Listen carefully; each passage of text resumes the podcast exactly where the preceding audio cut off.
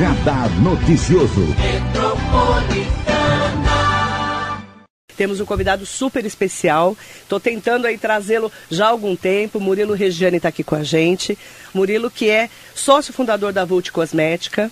Ele que é de Mogi das Cruzes, mas ele está no, no mundo, né? No mundo da cosmética. Bom dia, Murilo. Bom é um prazer dia, te Marilei. receber. O prazer é meu. Bom dia a todos que estão aí escutando, assistindo. Uma honra estar aqui com você. A honra é Minha toda amiga nossa. De, de muitos anos, né? Minha vizinha por muitos anos também. Verdade. E tava com saudades. Saudade Prazer também de enorme estar você. contigo. Murilo, é, conta um pouquinho de quem é o Murilo, né? Quantos anos você tá e como tudo começou? Porque você é de Mogi, todo mundo te conhece, né? Sim, sim. Eh, Na verdade, eu não nasci em Mogi, mas eu me considero mogiano de coração porque eu vim pra cá com sete meses, né? Bebê. Então, eu nasci São- eh, em São Paulo, mas assim, se pudesse mudar um documento para nascer nascido em Mogi, eu mudaria. Uhum. e, bom, estou com 49 anos, no ramo de cosméticos fazem 25 mais ou menos, por aí, 24, 25, em torno disso. Com a Vult, que ela completou 18, a- eh, 18 anos esse ano, a gente tocou até ela debutar, até os 15 anos, né? Eu junto com a Dani Cruz. E aí, nos 15 anos, nós vendemos uma companhia para o Grupo Boticário, depois de ser bastante assediado por multinacionais, por algumas empresas, que a gente, graças a Deus, teve sucesso, atingimos liderança absoluta na venda de maquiagem do varejo. Nós chegamos a ter 47% de participação de mercado, quando o segundo concorrente era uma multinacional com 7%. Né? Então foi uma história bonita, muito bacana, mas que chegou um momento, acho que devido a, a querer a perpetuidade dela e a Vult foi um sonho meu, junto com a Dani. Nossas filhas não têm obrigação de seguir os nossos sonhos, né? Elas têm que construir os delas. E então a gente achou que era, era correto passar para uma empresa que a gente admirava, que servia de inspiração, que é o Grupo Boticário, do quais o- os donos são, se tornaram amigos. O Arthur já era um pouco mais próximo, o seu Miguel tive o prazer de conhecer é, quando, quando foi, foi feita a venda. E eu sempre tive admiração, sempre experi- é, inspiração para nós. E a gente achou que era, era uma maneira de perpetuar a marca né, e, e seguir em frente com ela. Né? E eu, um dia, se Deus quiser, meus netos, ao verem a marca, falar: ah, meu pai que começou isso. Como vocês conseguiram transformar a Vult nesse sucesso? De Mogi para o mundo, né? Paixão. Né, acho que é, acho que qualquer coisa que você faz bem feito é o que eu sempre digo para minhas filhas, né? Nunca vá atrás de alguma coisa por dinheiro. Né? Faça aquilo que você gosta, né? A gente tem casos aqui em Mogi, seu Júlio Simões, mecânico de caminhão, uma série de coisas e tem, a, a, se não a maior, uma das maiores frotas de caminhão é, que existe não do Brasil só, do mundo, né? Então, quando a pessoa tem talento, tem competência, é apaixonada por aquilo, não importa o que faz, ela consegue ter sucesso. E o segmento de cosmético é uma coisa apaixonante. Né, eu desde garoto sempre empreendi, meus pais sempre me, me, estimularam, né? Tive loja de CD, a Dani na época que foi minha sócia na Volt, ela cursava arquitetura, ela fez o projeto para mim, eu pagava ela em CD, né? E depois esse momento mudou, né? Com o advento da tecnologia. E aí acabei entrando no mundo do, dos cosméticos e fui bicho, é, picado por esse bichinho e não consigo mais me afastar dele, mesmo estando afastado hoje por uma cláusula de não competição, né? Que nos é, proíbe por oito anos, né? Foi uma cláusula um pouquinho mais extensa, porque três anos a gente deveria permanecer é, participando do conselho da companhia, coisa que durou pouco tempo, porque eles assumiram com facilidade, são do, do setor há mais tempo que nós, e depois desse período, cinco anos de não competição. Mas estou muito contente, pretendo voltar para o mercado sim, mas não para competir com a Vult. Eu acho que eu quero ver cada vez mais essa borboleta voando alto, né, na, na, nas mãos de uma empresa que eu tenho uma admiração profunda pela companhia e depois conhecendo mais de perto os fundadores, é, essa admiração só aumentou. Então, quero voltar para o setor, mas nada que, que compensa ou que agrida a, a Vult. Pelo contrário, quando eu voltar, eu vou continuar cuidando, porque eu não consigo pisar numa farmácia, numa perfumaria, uhum. num magazine. E se tem algum display desarrumado, eu até hoje vou lá, arrumo, organizo, uhum. porque amo como, isso. Como que foi? Eu sei que não vamos falar em valores, óbvio, mas é, vocês é, venderam para eles, mas eles mantiveram a Vult? Mantiveram a Vult. É lógico que toda transição ela tem uma, uma dificuldade, né? a, a companhia é, é um formato. O Grupo Boticário é muito forte, muito ele atua grande. muito bem, ele é a maior rede de franquia do mundo, né? Do é mundo. uma multinacional brasileira. Está Uhum. presente, se eu não me engano, acho que hoje até mais, mas na época estava em 19 países. Uhum. É, no Brasil são mais de 4 mil lojas, fora as que tem fora. É, mas eles são muito especialistas na franquia e no porta a porta, né? Porque o Boticário vai muito bem também na venda direta, que no Brasil ainda é muito forte. No varejo eles não tinham expertise, né? Eles têm marcas importantes como Australian Gold, Bio Oil e outras mais, mas eles estavam começando uma operação atuando no varejo através da compra da Frágil, que era uma, uma, uma distribuidora de marcas importantes internacionais, e com a aquisição da Vult, na época eu me recordo que sempre ficava aquela disputa Natura e Boticário, a Boticário passou a, a Natura na época, depois a Natura deu troco é, comprando a Avon, Isso. né? Mas é, isso, na verdade, eu acho que a, a Vult, além de ser uma grande marca e, e- e consagrá-los também de uma forma muito forte no varejo, ela contribuiu para eles entenderem o canal. Eles estão nesse processo ainda de aprendizagem do canal, né? Eles têm essa humildade de, de aprender, apesar de ser uma companhia gigante, Boticário. Bom, eu poderia até falar valores porque é público, né? Apesar de não ser uma empresa de capital aberto, mas eu não acho elegante, mas é uma empresa que fatura muito, é muito grande. E eles estão aprendendo agora dessa parte, eles querem ser home channel, né? Eles estão muito fortes, compraram a Beleza na Web também, que era o site mais importante de Mais venda de bombado, beleza, né? né? Do Ale, um grande amigo, um grande cliente por muitos anos. E então eles estão atuando e é o que eu acredito, né? Uma empresa para se perpetuar hoje, se não cresce, ela encolhe naturalmente, né? Então eles querem estar em todas as frentes. A Vult acho que foi a ferramenta através dos nossos parceiros para não só continuar com a marca, mas para também entender o mercado e por como eles disseram para mim, a gente vai encher o carrinho dos distribuidores de outros produtos, de outras marcas, e estão fazendo isso. No começo foi uma transição um pouquinho mais difícil, porque a mudança de cultura, a gente, eu e a Dani, a gente acolhia muito, era uma, um formato um pouco mais, não vou dizer que não, não profissional, mas é, mais intimista, né? E a, uma grande companhia as regras são muito mais, mais fortes. Mas todo mundo, a grande maioria, 90% do, dos distribuidores seguiram com eles. Eh, eles foram muito corretos, eles preservaram eh, os funcionários da unidade de Mogi por um ano até recolocar todos no mercado, colocaram a equipe de RH à disposição para os que não seguiram com eles eh, em operações que eles têm, a base deles é Curitiba, mas eles têm operação São Paulo, Bahia e alguns outros lugares. Então, alguns funcionários seguiram com eles, mudando. Outros que não seguiram, eles ajudaram nesse processo, preservaram esse pessoal por um ano. Eles foram de uma, de uma ética absurda, né? Então, eu só tenho gratidão por esse comportamento. E as dificuldades de transição são naturais, estão sendo vencidas, né? E eu acho que logo, logo a coisa vai engatar numa velocidade pujante. Murilo Regiane da Vult, né? Ele, o mercado de beleza registrou crescimento durante a pandemia na contramão da crise econômica. Segundo a Euro, a Euromonitor, a evolução do mercado de higiene e beleza demonstra que o crescimento em 2020, primeiro ano de pandemia, foi de 4,7%. Esse ano, a Associação Brasileira de Indústria de Higiene Pessoal, Perfumaria e A Cosméticos, BPEC. a BIPEC, ela já apontou que o setor cresceu 6,5% no primeiro trimestre. Né, os segmentos de higiene pessoal, perfumaria, cosméticos, superaram o mesmo período de 2021 já. E aí eu te pergunto, né, como que foi a pandemia para vocês? Bom, eu estava fora do setor, mas estava acompanhando, né? É, maquiagem foi a categoria que mais foi penalizada, de todas. É porque a gente não de Né? casa. Não saía de casa e quando saía estava de máscara. É. Então, no máximo, Você você... nem passava batom. É, nada. No máximo, acho que as únicas categorias que se preservaram mais ou menos foram máscara para cílios, né? E, e lápis de olhos, né? É, porque e você não passava nada, né? Nem porque o batom. resto não, porque nem, nem base, às vezes, porque você está de máscara, você acaba não se maquiando e também as pessoas ficaram muito tempo em lockdown, né? Sim. Então ela foi a categoria mais penalizada, mas ela também, acho que na recuperação, ela tem sido aqui a demanda reprimida, né? De sair, de festa, de se sentir bonito. Eu pegava a minha filha caçula, a Lívia, às vezes no meio da, da A pandemia. Lívia. É, você Linda, conhece bem. linda. Você viu ela crescer. Vi. E, e ela com aquela necessidade de se sentir mais bonita. Às vezes eu chegava em casa. Filha, não vai sair, não tá tendo aula presencial e ela toda maquiada. Eu falei, filha, mas o que você vai fazer? Ela falou, ah, pai, tô me maquiando para me sentir bonita. E depois ela ia tomar banho e ia dormir, quer dizer, mas então eu imagino a demanda reprimida que isso gerou. A gente foi a categoria maquiagem, a gente, eu digo, porque ainda me sinto parte, a borboleta vai morar no meu coração pro resto da vida, mesmo a companhia não sendo mais minha. Mas é, acho que foi a categoria que mais sofreu no primeiro momento, mas é a que vai ter uma recuperação muito mais rápida. E Isso está acontecendo agora. Né? Quando as porteiras se abriram, a demanda reprimida para isso Todo mundo, Todo mundo quer sair, quer sair bonita. Né? Maquiagem é indulgência, né? Cosmético é indulgência, É, né? É um é? presente que a mulher se dá. Né? Principalmente E- mulher, né, Sim, Murilo? principalmente mulher. A gente não, a gente é marca para todos. Sem preconceito, eu sempre sonhei que o homem passasse a usar maquiagem, porque a gente aumentaria a demanda.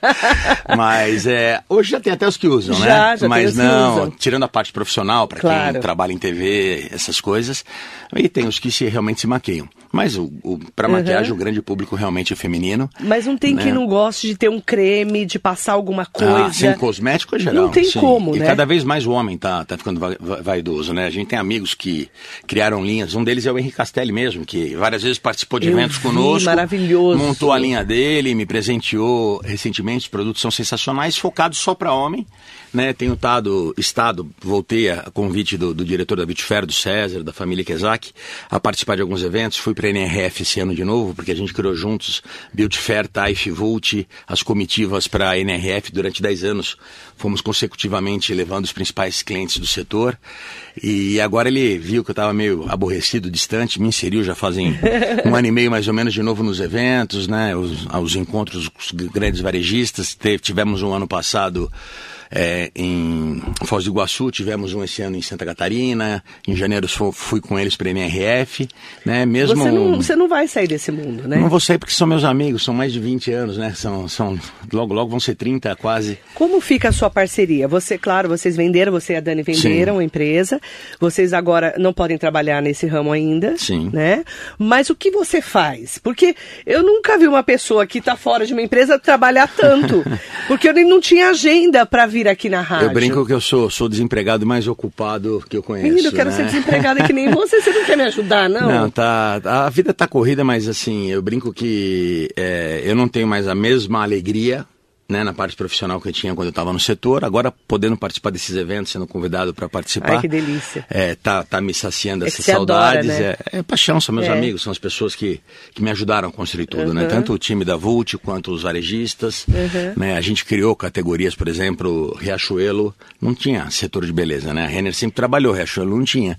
Nós fomos lá, perturbamos o Flávio, convencemos, Colocou. ele deixou fazer experiência em uma loja, foi um sucesso. Ele falou: Bom, vou te dar 10 até o final do ano.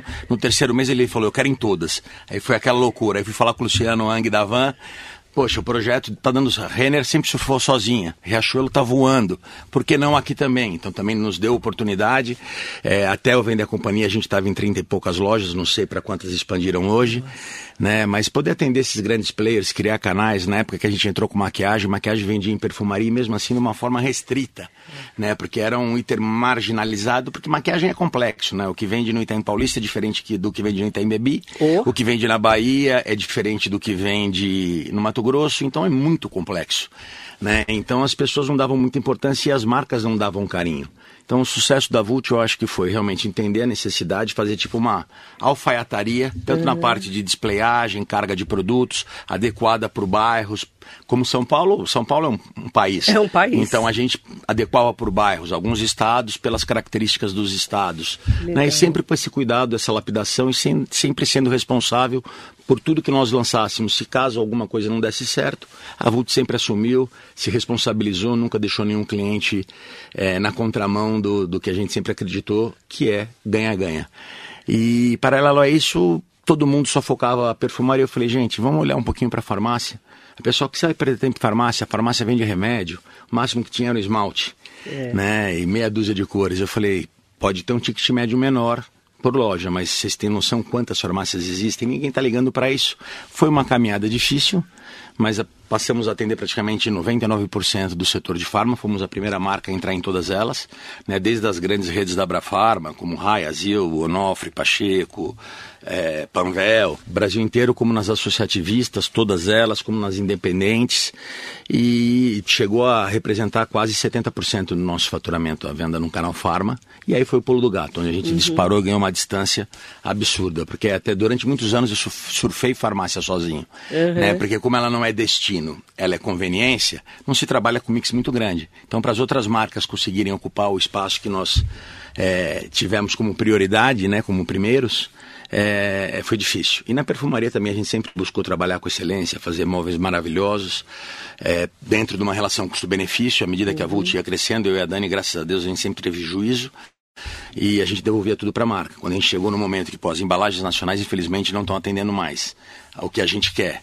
Né, fórmula, produção, o Brasil faz muito bem, a gente portava os nossos parceiros, né, matéria-prima da melhor qualidade, mas a apresentação de oferta de embalagens no Brasil na época era muito restrita. Então eu falei, bom, Dani, estamos ganhando dinheiro. Em vez de trocar carro, vamos para a China, vamos fazer molde lá, eu vamos lembro, buscar quando, embalagem. Uma das primeiras vezes você foi para a China, Sim, eu lembro. Depois passei duas vezes por Aí ano ia e ficava meses. pra China?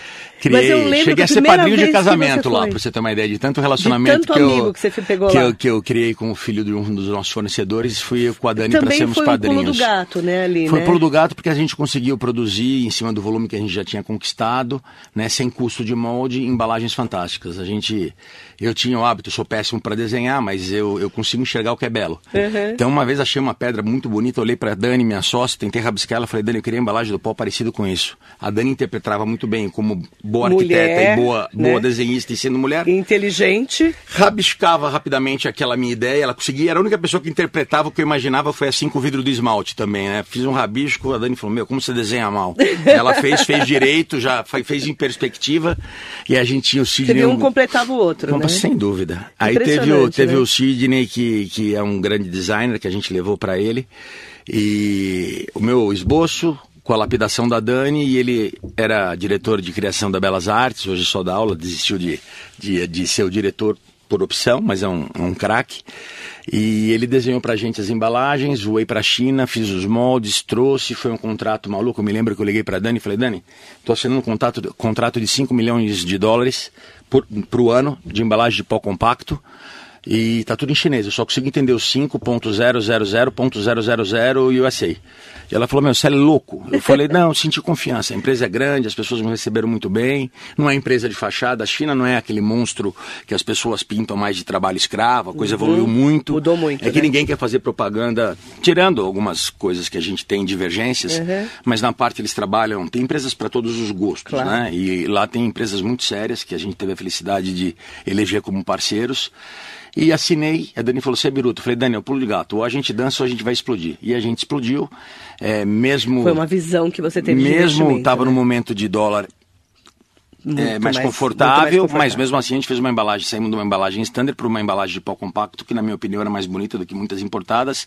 Tinha divisória no meio, espelho. A gente deu um upgrade, isso representou um aumento de custo de quase 40%. Os nossos distribuidores queriam me matar. Falaram, não vai vender, e a gente passou de 200 mil pó compactos por mês para 600 mil pó compactos por mês, com valor agregado maior. Aí a gente percebeu que a mulher, ela não quer pagar, ah, ou não pode pagar 100, 200 reais num pó compacto, mas ela não precisa pagar 5. Né? Ela queria um produto que ela não tivesse vergonha de tirar da bolsa, Isso. que desse um bom resultado de aplicação, e isso que a a Volt sempre buscou fazer, inte- inte- entregar a Vocês melhor enxergaram- relação custo-benefício. Foi, foi você, o seu olhar e o da Dani que Sim, enxergaram fomos, isso. Fomos, fomos para isso. E meu pai sempre me falou uma coisa, e essa frase é dele, não é minha, e eu sempre levei isso comigo. Ele falou, filho, você nunca pode cobrar por um produto mais do que ele vale. Mas nunca venda por menos que pagariam por ele. Achar essa equação é difícil. É. Mas a partir do momento que você encontra o equilíbrio da qualidade, da boa apresentação e sabe para que público você quer atender entrega o que você promete, né? Meu, não tem, a E- fórmula e- não tem, a não tem muito segredo, né? Saiu dessa simplicidade, entre Sim, aspas. que no início nós começamos numa. O slogan era uma grande indústria Sim. de dois quartos, sala, cozinha, um exército de três funcionários. Eu, a Dani, um químico e depois o Bill, quatro. Né? Exato, foi quando eu No conheci no você Mogilar. ali, já te conhecia. E, entre aspas, uma, uma empresa de cosméticos simples, entre aspas, Sim. Para uma coisa que você fala, nossa, eu posso usar. Sim. E tem qualidade. Sim. Bom, a gente conseguiu atingir, nosso foco sempre foi o C, né? E pegava o B, aí evoluímos em embalagem B+, de repente a gente podia não vender para mulher milionária, mas a filha dela, Usa. que às vezes ganha mesada, usava, porque o produto é bacana, tem boa qualidade, tem ótima apresentação, né? E nos esmaltes a gente inverteu, né? Quando a gente lançou os esmaltes também, demorei muito para lançar, porque eu não conseguia fechar a conta. O Colorama vendia 1,50, né, menos do que um café expresso, a, que era a segunda colocada, a líder era a Niase, com o Risque, ela vendia 1,90 e a terceira colocada era a Impala, que vendia 1,30. E eu lancei o esmalte a 4,90. Aí apresentei primeiro desenho, uma embalagem bacana, fomos a primeira empresa a colocar, o, estampar no vidro a borboleta, estampamos Foi. na... Em alto relevo, esta- né? Em alto relevo, Eu a primeira lembro. empresa de cosméticos, depois todo mundo copiou. A gente colocou a, a tampa também com a borboleta na tampa em alto relevo, né? Fizemos Sim. os moldes todos com postiço para dar relevo. Fizemos um produto de grande qualidade, fomos atrás, eu fui para Paris, atrás da Fiabila, que é o maior fabricante de esmalte do mundo. Eles não gostam que digam, mas eles fabricam para Lancôme, MAC, Dior, para todo mundo. Eles estavam se instalando no Brasil para atender companhias como Natura, Boticário, Avon. E eu, devido à urgência da necessidade, eles e criei um relacionamento muito próximo a eles, eles nos deram prioridade, passaram a produzir para nós. Aí quando apresentei a questão de custo para os apresentei a embalagem, eles amaram. Outra coisa que foi um diferencial que eu vi lá fora, todo mundo, os esmaltes do Brasil eram poucos fios, eram 150, 300 fios no máximo. Nós fizemos com seis, o pincel com, seis, com 900 fios. Por quê? A manicure consegue produzir mais rápido, a mulher consegue retocar sozinha, quem não tem condição de pagar manicure consegue fazer com muito mais facilidade. A gente arredondou, chanfrou os cantos para ele já passar com uma certa facilidade. Ó, a visão, né? Fomos os primeiros, a gente não explorou no início a seu esmalte é, em gel. Na verdade era uma fórmula em gel, mas não era conhecida, a gente não deu valor em divulgar isso no início. Hoje é muito bem divulgado, nós fomos o primeiro a fazer. Apresentei o preço para o consumidor, ia chegar a R$ 4,90 final e e eu tinha programado 5 milhões de unidades de venda. Aí, mas antes de lançar qualquer coisa, a gente sempre acolhia todos os distribuidores e pedia a opinião deles. Todos amaram. Quando viram o preço, reduziram para 1 milhão e 300 mil vidros, mais ou menos, de pedido, de pré-pedido. Falei, vocês estão errados, eu já mandei rodar 5 milhões de vidro. Mas vamos se dar mal, porque a gente não vai conseguir depois produzir na velocidade.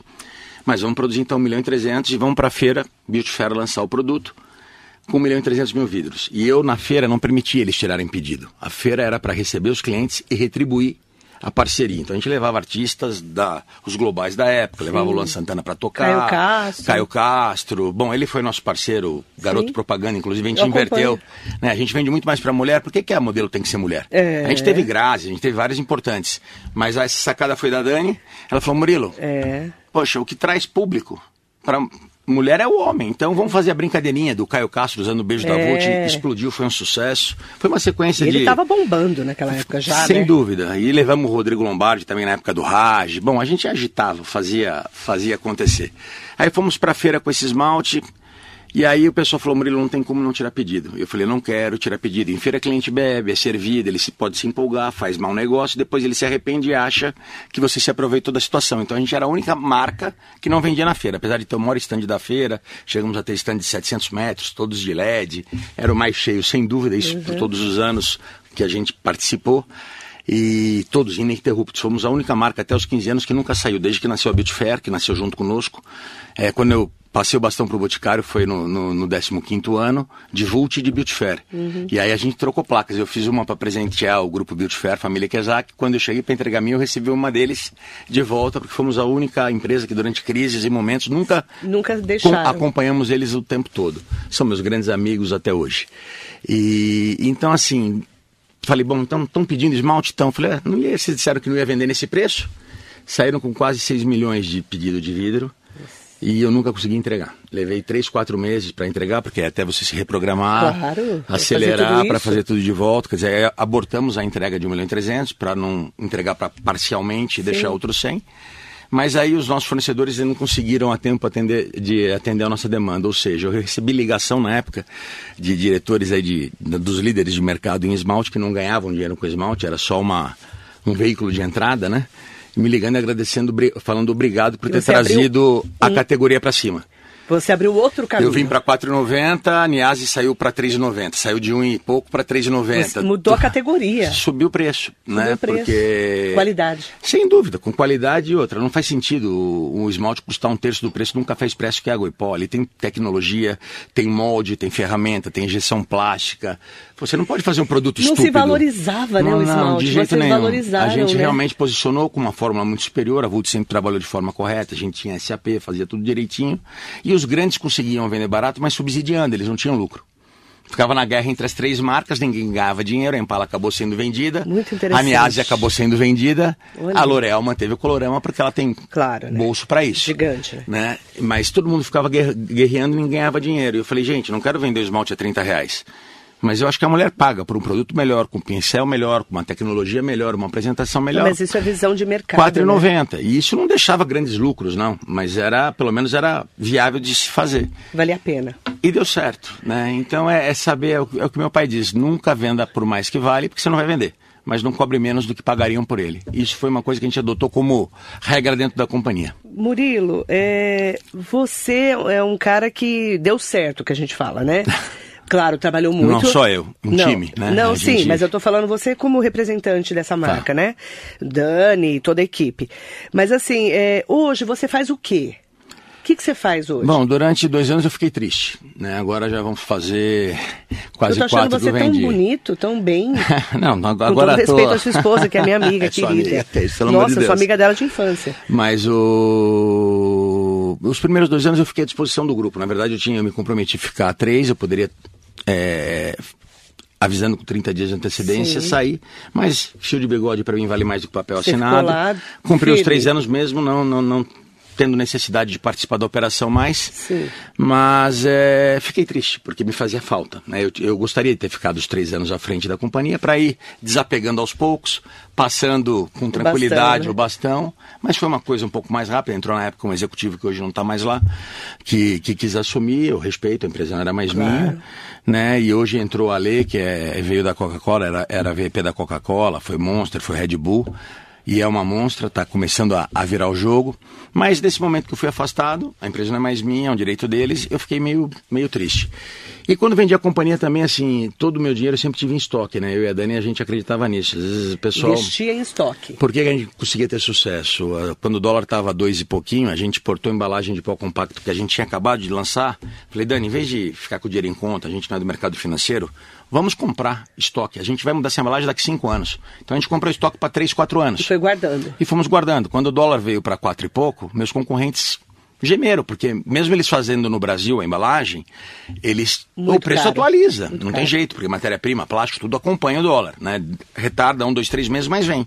E eu tinha estoque para três anos para suportar preço. Ah. E aí você vai tirando a força dos seus concorrentes, oferecendo um produto melhor, mais bonito e com um custo mais bacana. Entendi. Né? Então, assim, você tem que ir minando, não querendo, pelo amor de Claro. Deus, é, prejudicar os outros. Claro, mas para você ganhar musculatura para poder fazer frente aos Claro. líderes. Eu queria pegar as Você multinacionais. Estar lá com eles, Eu é brinco, competindo. acho que Maybelline era líder, ou é ainda, em maquiagem quase que no mundo inteiro. No, no Brasil tomava um cacete da gente. né? Tanto é que L'Oréal é uma empresa Isso que... é legal, você tá são competindo grande- no mercado é, de igual para igual, De né? igual para igual e ganhando dos gigantes, com uma estrutura Nossa. muito maior e ganhando Você com uma, uma uma relevância de grande. Ganhando do gigante. Nós tomávamos o segundo colocado, que eram eles, o terceiro, o quarto, o quinto e o sexto, não dava nossa participação. Que legal. né? Era muito, muito bacana isso e não falo nada da L'Oréal porque se tornaram meus grandes amigos, né? Inclusive a última estada em Nova York, foram tomar café comigo, a gente estava no hotel, a Dani até falou, pô, mas que o pessoal da L'Oréal tá fazendo aqui? Eles vieram me dar um abraço, veio o vice-presidente, veio... Se tornaram grandes amigos, porque também quiseram comprar Vult, mas eles não respeitariam a minha estrutura, na verdade, né? Eles até poderiam ter pago mais mas queriam. Né? E teve outras multinacionais que eu não posso citar, mas a L'Oréal foi explícito porque eles saíram falando para o mercado que Sim. tinham comprado a gente sem nem eu ter conversado com eles. Nem eu sabia que eu tinha vendido a empresa ainda. Uhum. Né? Mas era um jeito de minar um pouco minha equipe, desestabilizar uma estratégia para comprar a companhia. Mas nesse intervalo a gente acabou ficando amigo, chegamos a conversar, mas a, estratégia da L'Oréal é o quê? Ela já tem um time dela formado. Né? Então ela não paga mais porque ela é generosa. Né? Ela paga mais porque ela multiplica o EBITDA dela quando ela corta a cadeia do meio do caminho, que são os nossos distribuidores. A Vult entregava o pedido em até 48 horas. Uma L'Oréal levava, às vezes, uma semana, 10 dias, 15 dias, porque passa o representante, tira o pedido, sai do CD do Rio. A gente não, a gente tinha um, um- CD com um parceiro em cada estado. São Paulo Diferente. tinha meia dúzia, 10, e outros estados, dois ou três, e na maioria deles, pelo menos um por estado. Você vai para o Acre, tinha um CD da Vult, você ia para Rondônia. Então, assim, entrou pedido, 48 horas no máximo estava na, na loja. E aí, poxa, eu fazia três, quatro reposições antes dos meus concorrentes Nossa, chegarem para entregar a primeira. rápido, né? A gente tinha uma velocidade, só que para isso você compartilha o lucro.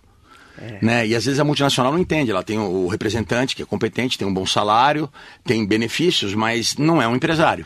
Sim. Né? Então eles Não é não, tão têm rápido. agilidade. Aí na conversa que o Arthur me ganhou, foi uma vez em Nova York, que a gente, depois que fazia, a, a- participava da NRF com os principais clientes, em média 40, 50 clientes, a gente fazia visitas técnicas por mais três dias, visitando os principais players do setor já pré-agendado, e depois terminava no clube de Harvard, A gente entrava às seis da manhã para o café da manhã e saía às seis da tarde. E a gente sempre levava. Levamos o rapaz que assumiu lá, o indiano, não esqueci o nome, não sei se ele está à frente da Microsoft. Levamos o menino da Tata, o Tota lá, que comprou o Jaguar Land Rover. A gente levava esses grandes executivos para finalizar com chave de ouro no clube de Harvard o evento. E o pessoal de fora é diferente, eles vão com muito gosto, né? E aí eu falei, poxa gente, César, por que, que a gente só traz empresário de sucesso de fora? Né? Eu acho que as perfumarias do Brasil, hoje, no patamar que estão, estão muito melhores até do que as dos Estados Unidos. Né? Você tira a Sephora, que vende ali só o luxo, as perfumarias multimarcas lá são tímidas. Apesar de ter 3, 4 mil lojas, são tímidas, comparada às lojas monstros que nós temos no Brasil. Uhum. Hoje você pega as lojas Sumirê, Soneda, Goya... Gigantes. Estou citando algumas de São Paulo. Tem loja de 3 mil metros. Né? Você vai para o interior, a Lojas Livres montou uma loja que cabe 60 carros na, na garagem. Maravilhosa. As coisas estão voando né? E não desmerecendo os outros, tá? Tem vários players, tem alguns. Celso do Mundo começou, veio lá do Nordeste invadiu todos os shoppings Verdade. do Brasil. Quer dizer, a, a, a, entrou um fundo de investimento, profissionalizou de uma maneira que voou. Verdade. Falei, por que a gente não leva alguém de sucesso? Poxa, o Arthur é a maior rede de franquia do mundo, é uma multinacional brasileira. Vamos convidar o Boticário para vir falar também. Chama o cara internacional mas chama um cara de sucesso, chama a Livraria Cultura. O rapaz foi também, para falei, pô, vamos passar um pouco de cultura. O cara que está se adequando, sofrendo com vinda de Amazon, para uhum. ele dizer como é que ele vai é, sair dessa Valorizar dificuldade. quem é nosso, né? Quem é nosso, que faz com maestria, né? A Boticário uhum. faz com maestria, é líder absoluta no que ela faz. A Livraria Cultura, ela era líder absoluta, fazia com maestria, mas veio uma Amazon, é... veio a é. internet que Mexeu com a estrutura. Mexeu, porque assim, cosmético passou a se vender por internet, mas você vende aquilo que você já está habituado a usar. Sim. Né? Então você ainda tem muita demanda em loja de lançamento, a mulher quer testar, Mesma quer sentir cor, na pele, quer ver a cor. Né? Agora livro não, você quer ler um livro, você... Então como é, é que esse cara vai combater? O impacto dele é, é muito como maior. é que ele vai? E aí uma noite depois do, do evento, conversando, no, no, a gente tinha alugado um rooftop lá com um evento só para os nossos convidados, em Nova York, o Arthur brincou comigo, Murilo, eu sei que você está se rendendo à empresa francesa. Se for casar com alguém, case com uma empresa nacional, que admira a sua. Falei, Arthur, com você dá casamento, porque você para mim é referência. Não brinquem. Uhum. Peguei, ficou naquela brincadeira, vim embora. Aí quando voltei para o Brasil, ainda tirei mais uma, se eles voltaram, o grupo voltou, fiquei mais uma semana com as crianças e com a Dani lá. E aí a conversa começou realmente. E eu senti muito conforto, porque assim, ele sabe. Eu falei, eu falei Arthur, o que me incomoda? Ele falou, por que, que você não vendeu? Né, se a oferta foi tão boa. Né, e já estava sendo assediado, já fazia 4, 5 anos. Eu falei, porque eles não vão preservar a minha estrutura de distribuidores. Né, o pessoal que trabalha com a gente no escritório vai se recolocar muito rápido, porque eles realmente, a gente montou um, é, um time de excelência. Mas os distribuidores me ajudaram a construir essa marca. E, pô, do dia para a noite eles vão ser substituídos por representantes. É. E eu não posso dar as costas para essas pessoas, porque eu não construí a VUT sozinho, ou eu e a Dani. A gente tinha um time de distribuidores, você conhece o Fernando, você conhece o Jung aqui de Mogi. Todos. Quer dizer, e os do Brasil afora. Nós tínhamos 36 né? distribuidores, né? quase 700 representantes embaixo deles. Quer dizer, porra, e esses caras vão perder o emprego do dia para noite? Aí o Arthur falou, Murilo, eu reparto a margem de ganho com franquia, não tenho dificuldade nenhuma com isso, eu preservo o teu time. Inclusive ele fez eu assinar um compete de que eu não acesse não só o mercado, eu não acesse eles. E aí a minha banca na época falou, isso não existe, você não vai assinar um negócio desse. Eu falei, eu assino, isso é o que está me dando conforto de vender. Se ele Por quer um contrato... Você vendeu para Boticário. Ele quer um contrato de não competição protegendo o meu time. Claro. Né? Então é lógico que vão ter dificuldades no início, vão ter divergências, mas ele está protegendo, ele está preservando é. esses caras. No Quem pior cenário, no né, pior Maria? cenário, esses caras têm um fôlego para se reestruturarem, é. se eles não quiserem seguir com a companhia. Uhum. A companhia não os abandonou do dia para a noite. Teve dificuldades de integração? Tem, isso é natural em qualquer sim, companhia. Sim. Mas eles foram muito éticos nesse ponto e isso me deu conforto de Legal. vender sem, sem desamparar as pessoas. E aí outra preocupação era, o que, que eu faço com quase 300 funcionários que nós temos interno? Boticário, não se preocupe, a gente mantém a operação mesmo não precisando por um ano. E à medida que as pessoas já vamos orientando elas, vamos preparando o currículo, à medida que elas forem se orientando, vamos encaixando. Elas vão, elas vão indo para outras companhias e vão e a gente vai ajudar e a gente conseguiu empregar 100% dessas pessoas e de forma muito rápida, uhum. né? Então, essa foi uma decisão, não a gente ficar bem e abandonar todos, né? Então a gente tinha que Quem fazer uma coisa a construir tudo Quem ajudou a vocês. construir, eles teriam que seguir, Sim. né? Eles E você, o Murilo hum. hoje, faz o quê? Bom, eu, eu, a primeira coisa que eu fiz quando vendi a companhia, fui conversar com o senhor Henrique Borstein. Henrique Borenstein. Eu- o irmão dele estava com a gente ontem lá Ah, no é? O Marcos O Borenstein. Marcos, é. Eles foram homenageados ontem no Moji 500 anos. Ah, que bacana. Eu, eu acabei mudando para São Paulo. Você não tá Tô- tão tô- integrado é, Não aqui. estou mais integrado muito com o que está acontecendo, então me tudo. fala. Seu Henrique é um cara que eu sempre admirei, que eu tenho uma Henrique admiração é uma profunda, né? profunda como pessoa, como profissional, como, como pessoa humilde, com tudo que tem a Ele é pessoa que é. E o filho dele, o boy, né, o Henry, que eu chamo de boy porque a gente estudou junto da pré-escola colegial. O Henry Borenstein. É. E aí, um belo dia, meu, meu escritório em Mogi é no mesmo prédio deles, ele tá na torre corporate e eu tô na de salinha. Mas eu tô ali, a gente se encontra na garagem. Na de salinha que eu conheço É, também. Aí eu peguei, um belo dia tô saindo, o senhor Henrique veio me cumprimentar por ter, pela venda da companhia e tal. Eu falei, senhor Henrique, já que o senhor está me cumprimentando, muito obrigado. Você poderia dedicar uma horinha para conversar comigo, me orientar? Porque assim, eu entendo de cosmética, eu não entendo nada de mercado financeiro e tô com medo de fazer um monte de bobagem. Ele falou, a hora que você quiser. E eu falei, depois você me permitiria talvez participar de alguns empreendimentos com o senhor? Ele, vamos conversar. Aí ele marcou um sábado, reservou um sábado todinho para mim. E fui para lá, cheguei lá cedinho, ficamos o dia inteiro conversando, foi maravilhoso. Ele me orientou como dividir caixinhas, parte fora, parte dentro. Ele é muito inteligente. Deixa um pouco no Brasil, deixa um pouquinho fora, protege dos dois lados, um pouquinho imóveis, um pouquinho reserva para quando você for recomeçar o seu negócio. E me orientou de uma maneira muito querida, sou grato. Obrigado, senhor Henrique, se o senhor for, estiver assistindo ou for assistir. Ele vai ouvir, com e- certeza. E, depois fui conversar com o boy, né? Porque o boy tem bastante liberdade. O Henry Borenstein. É, aí fui falar com ele, falei, boy, marcamos em São Paulo, falei, boy, pô, cara, tô com capital, não quero deixar em conta, porque eu não quero comprar carro importado, não quero comprar barco, eu não quero fazer bobagem, eu quero perpetuidade e poder, porque não é tanto dinheiro quanto as pessoas imaginam, né? Uhum. Mas é. Quero garantir, proteger isso, né? E se dinheiro ficar na conta, você faz bobagem, você troca de carro, troca de casa. E a gente nunca precisou de muito pra. A gente é feliz com, com, com o que a gente tem e as coisas que deixam a gente feliz É, de você verdade. já foi meu vizinho, você As é uma coisas que, simples. que, né? que deixam. Não, você mora muito bem também, morava muito bem lá.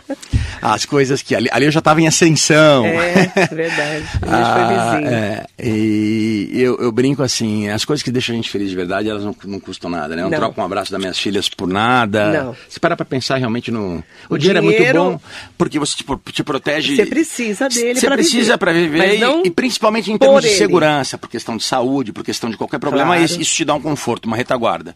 Mas não é por ele. Para mim, sempre dinheiro foi consequência, não foi o que me moveu. Mas, a partir do momento que você tem, isso que era para ser uma tranquilidade, para quem não entende, vira um pesadelo Exatamente. né? Então, enquanto eu fazia estoque, era uma coisa que eu sabia o que eu fazia. E aí, o Henrique me orientou mais ou menos como, como, mais ou menos não, me orientou muito bem como fazer. Também tem as orientações do meu pai que eu levo muito em consideração. Que é um querido. É, aí, conversando com, com, com o boy, fui a São Paulo, falei, boy, poxa, me coloque em alguns empreendimentos, você está fazendo um prédio tal ali em tal lugar. Pô, ele falou, Murilão, vamos parar com essa conversa de comprar. Porque eu já fazia algumas coleçõezinhas de apartamentos para locação para garantir aposentadoria, né? E aí ele falou, vamos parar de trabalhar no. de comprar no varejo, vamos, va- começa a trabalhar no atacado, vem empreender conosco. Ele falou, tem alguns produtos saindo que são bastante importantes, que vão ser a longo prazo, mas vão ter futuros brilhantes. Um deles é o Hotel W, que vai ser um ícone em São Paulo. Nossa, Né, eu entrei com uma participação tímida, mas estou lá também. Que legal. Né, me, Um grande me, me acolheram, o prédio é lindo. Para mim, a Rua Funchal é uma das ruas que eu mais amo de São Paulo. Era onde era o Via Funchal, de frente para aquelas duas torres da Andrade Gutierrez, que são fantásticas. Atrás o Iguatemi, na frente o, o JK. Nossa, um projeto maravilhoso. O projeto é lindo. Para mim, é um dos Ws mais bonitos que existe. Dá uma surra no de Nova York, dá uma surra no de Miami. Realmente um negócio fora da curva, né? Eu acho que São Paulo ganhou a cidade de Matarazzo agora, que é um ícone. É. Maravilhoso. E o W vai ser um ícone. Né, com propostas diferentes. Um proposta um pouco mais adulta, um público mais sério, e o W, jovem, com condição financeira, com Sim. recurso, que quer o clima W. Uhum. Né? Inauguramos agora, fazem dois, três meses, um Hilton também. Eu tenho uma participação um pouquinho mais relevante, mas ainda modesta. Aí depois me convidou para participar com eles num shopping que eles fizeram lá em Olinda, que é fantástico, é um shopping de seis andares, é o shopping de Mogi com seis andares. Fantástico. Maravilhoso. Lindo, lindo, lindo. É isso, Henrique. Mas você não quer nem ver? Eu falei, não, confio no senhor. O boy que vinha me fazer as apresentações, eu falei, boy, onde eu assino? Eu não precisava ler, porque a Se o relação de Henrique Borenstein confiança... falar, pula, eu Eu pulo vou atrás junto. dele. Você pula? Se ele Eu pulo junto. No vigésimo andar, se ele pular... Só me chamar. Você Tô me chama dentro. eu vou. porque- Ele é chegaram muito- chegaram a ele me é ligar, me, me ligar, querendo comprar minha participação do shopping, que é bem pequenininha. Eu falei, estranho, o senhor Henrique passou meu telefone.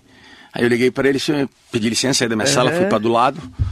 né? Porque minha sala não tem divisória, deixei as pessoas ali que ele uhum. indicou, fui para que era um fundo de investimento, fui para do lado, liguei para ele, disse, Henrique, pô, tem uns caras aqui, tá, o senhor me indicou, ele falou, sim, você não quer vender, já tem um ganho em seis meses relevante. Aí eu falei, mas o senhor está vendendo alguma participação do senhor? Ele falou, não. Eu falei, então também não vou vender. o dia que o senhor falar que o senhor vai vender, eu vendo junto. Vamos vender coladinho. Aí, ele, aí ele, ele, deu risada e falou, combinado, tá então, certo. Tá. Eu falei, o senhor acha que é hora de vender? Ele falou, não, mas para você, às vezes, como está entrando nisso, seja uhum. uma boa oportunidade. Você tem pressa? Eu falei, nenhuma.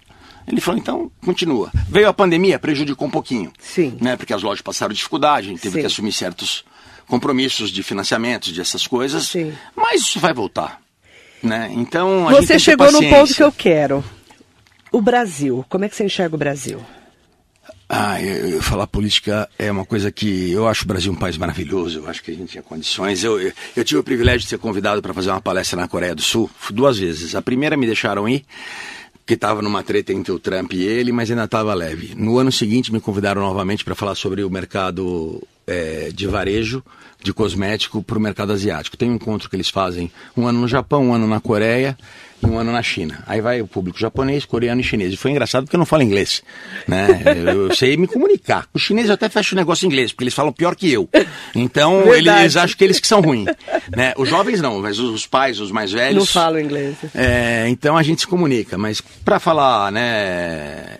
Slow price, né? Só. Então, assim, coisas básicas a gente se vira. Mas aí eu avisei bem claro no primeiro convite do, do, do, do consulado da Coreia que, olha, não fala inglês. Só que eles esqueceram de comunicar lá, né? Então eu cheguei lá, tinha uma plateia de japonês, chinês, coreano com intérpretes em inglês. Eles perguntavam em chinês, o cara traduzia no, no fone é, em inglês. Só que eu soube disso há tempo.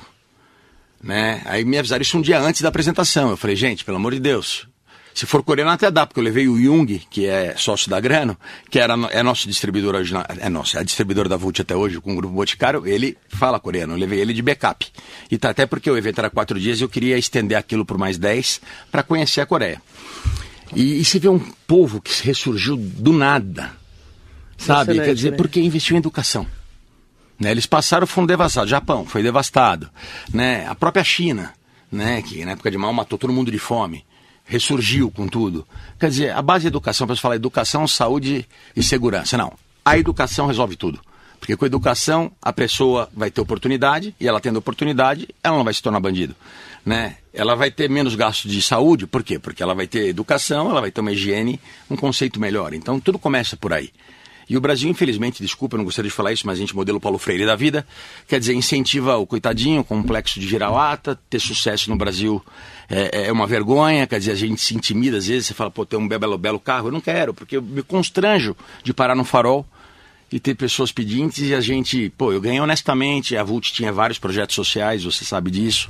A gente formou 146 mil mulheres carentes profissionais da beleza, depois montamos os quiosques, em 50% dos funcionários tinham que ser pessoas que vieram desses projetos, a Dani, conhecendo o Edu, é, do Gerando Falcões, é, rapidamente se associou antes dele virar esse ícone que hoje lema, todo mundo aporta nele, a gente acreditou no projeto. No começo, né? Instituto Neymar, o tio dele e o, pai me ligaram, poxa, a gente está fazendo um projeto para as crianças, estamos construindo o instituto, fui ver em construção. As mães dessas crianças que atingem a média para poder participar do projeto, elas também passam dificuldade, vocês não conseguem vender esses treinamentos. Eu me tornei na época, pelo projeto que eu que eu fiz, num prêmio que nós ganhamos, é, o governador e a primeira-dama foram entregar um, um prêmio para nós e ela falou: pô, a gente tem a escola de, de moda, corte e costura, podíamos criar da beleza. Falei: ajudo vocês a construírem. E a gente criou a primeira no Parque da Água Branca, foi um sucesso. Um belo dia estou viajando, a gente anunciava na Disney. E, não, não era na Disney nessa época também, mas era acho que da Nickelodeon, que a base era na, na Argentina, não sei. E tinha convidado eu e minhas filhas para assistirem o final de um programa, lá, a gravação de um programa que ia encerrar a temporada que as crianças gostavam. Nós fomos.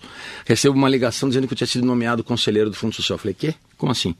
Eu falei, não, não quero, obrigado, estou fora, eu ajudo de coração, não tenho tempo para isso, mas acabei, agora já foi publicado, não faça isso comigo, a gente tentou contato, não conseguiu. E o projeto está dando certo e a Vult se tornou mantenedora na parte de maquiagem. Nós doávamos toda a maquiagem, todos os esmaltes, os professores que formavam aí os melhores formandos que se destacavam, viravam multiplicadores, viravam professores e iam adiante. A Dani voando com o Edu, é, eu fazendo os projetos sociais. A gente inaugurou a primeira escola em Mogi no aniversário de Mogi. Teve duas, chegou a ter duas aqui, depois acho que o Dória acabou encerrando quase todas. Mas chegamos a todos os municípios do estado de São Paulo com uma escola, formando mulheres carentes. A cada três meses, uma turma nova. O governo entrava com transporte, vale alimentação, porque essas mulheres às vezes não tinham condição é, de fazer o curso, porque não tinham como se locomover ou se alimentar. Então o governo estava com isso e a Volt entrava com toda a outra estrutura. Então foi muito bacana, a gente devolveu muito para a sociedade, mas é, o Brasil eu acho que é um país com uma potência gigantesca. Eu acho que quem está à frente está bem intencionado. Pode ser um chucro, pode falar feio, mas pelo menos é, é, a gente não sabe de escândalos tão graves como ocorreram. E o que me assusta é ver o que está acontecendo um pouco na América Latina, né? E até Estados Unidos. Eu fui para Nova York agora, me assustei, né? E depois fui para Flórida. Que diferença? Califórnia e Nova York está um pesadelo né? Porque liberou criminalidade até 900 dólares não vai preso. Quer dizer, então você vê às vezes dentro do Walmart ou do Walgreens, o cara entra, rouba, o segurança nem se mexe. O cara já sabe quanto ele pode roubar. Se você tiver de Rolex, ele não te rouba. Mas se você tiver de Apple Watch, que é menos de 900, ele te rouba. E não acontece nada. Como é que pode? Estão andando para trás. Quantos anos levaram para deixar Nova York segura? Quer dizer, a época do, da, da, do, do top zero, sem dúvida. Quer dizer, então, isso me preocupa, né? O caminho que possa tomar. O Brasil é um país com todas as riquezas. Desculpa, o pessoal se preocupa com a Amazônia, sim, se preocupa com o índio, sim, mas não tem cabimento também você privar. Até os próprios índios, eles querem evoluir. Aquelas tribos que nunca foram tocadas, ok, se preserva, protege. Mas não tem cabimento é, preservar com esse discurso é, para mim, hipócrita, que tem que preservar isso. Na verdade, os outros países estão preocupados com a riqueza que a gente tem, com o potencial que nós temos. Né? E uma das respostas que eu adorei, você está tão preocupado com a Amazônia, você não tem uma árvore no teu país, por que, que você não planta nele? Por que, que você devastou tudo? Né? A gente preserva, a gente tem uma área muito grande preservada e tem como fazer de forma correta, porque também sou totalmente a favor da Amazônia, eu conheço muito bem toda aquela região, Acre, Rondônia, Roraima, Manaus. Eu tive o privilégio, Amapá, viajar tudo aquilo. Aquilo é lindo, Mato Grosso, Mato Grosso do Sul, também que você pega a parte do Pantanal. Tem como conviver em harmonia. Só na parte de turismo a gente poderia ser fantasticamente bem sucedido, com a parte de riquezas minerais, quer dizer, fazendo a coisa da forma. O Brasil é uma potência, a gente tem tudo. Quais, qual outro país tem tudo que o Brasil tem? Não tem. Não tem. A gente só tem uma máquina pública ineficiente, na grande maioria composta na grande maioria de pessoas corruptas que só pensam no, no, no, favorecimento próprio, os impostos mais intimidadores, que eu lembro quando a Fiabila se instalou no Brasil, ela não conseguia entender nada, falou, pelo amor de Deus, cada produto é uma ST, que é a substituição tributária, em cada estado, cada produto tem o seu índice, quer dizer, como é que a gente controla imposto. isso? Eles não, não, além de pagar muito, é tudo, é tudo complexo, complexo. é tudo feito para você errar e ser penalizado. Isso. Então, assim, isso é triste. Poderiam facilitar, criar um imposto único nos Estados Unidos. Quem que paga o imposto? O consumidor na hora que vai comprar. E depois do lucro. E sabe que... quanto está pagando. Sabe quanto está tá pagando. Está no final. O último da ponta paga. Aí não existe sonegação no meio do caminho. Porque também é difícil. A gente que era uma empresa que pagava os impostos competir com os que sonegam. Sim. Né? Então, é, isso é ruim. Então, a partir do momento, você coloca, tributa no final. E aí, dos lucros que a empresa tem nos Estados Unidos, você paga o imposto de renda no final do ano. Se você usar o lucro que você teve para abrir novas lojas ou novas empresas, você não paga. Você pode usar 100% do lucro que você ganhou no ano para gerar novos empregos. Aí você movimenta a economia e gera riqueza. Uhum. E gera mais impostos. E é assim que funciona.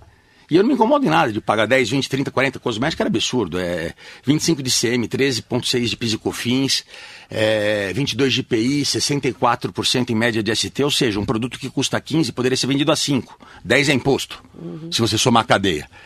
Né? Eu é, ficaria aqui o programa inteiro conversando com você, Murilo Regiane da Vult. É um prazer tê-lo aqui. Prazer Faz é tudo tempo meu. que eu estou querendo trazê-lo aqui para a gente falar um pouquinho sobre é, esse, esse, sucesso que vocês transformaram a Vult, né? Hoje Boticário, né? Sim. E principalmente para ouvir um pouco de uma pessoa que entende de negócio, negócios internacionais. Quantos países você já foi? Eu não faço ideia. É, não sei, fui bastante já.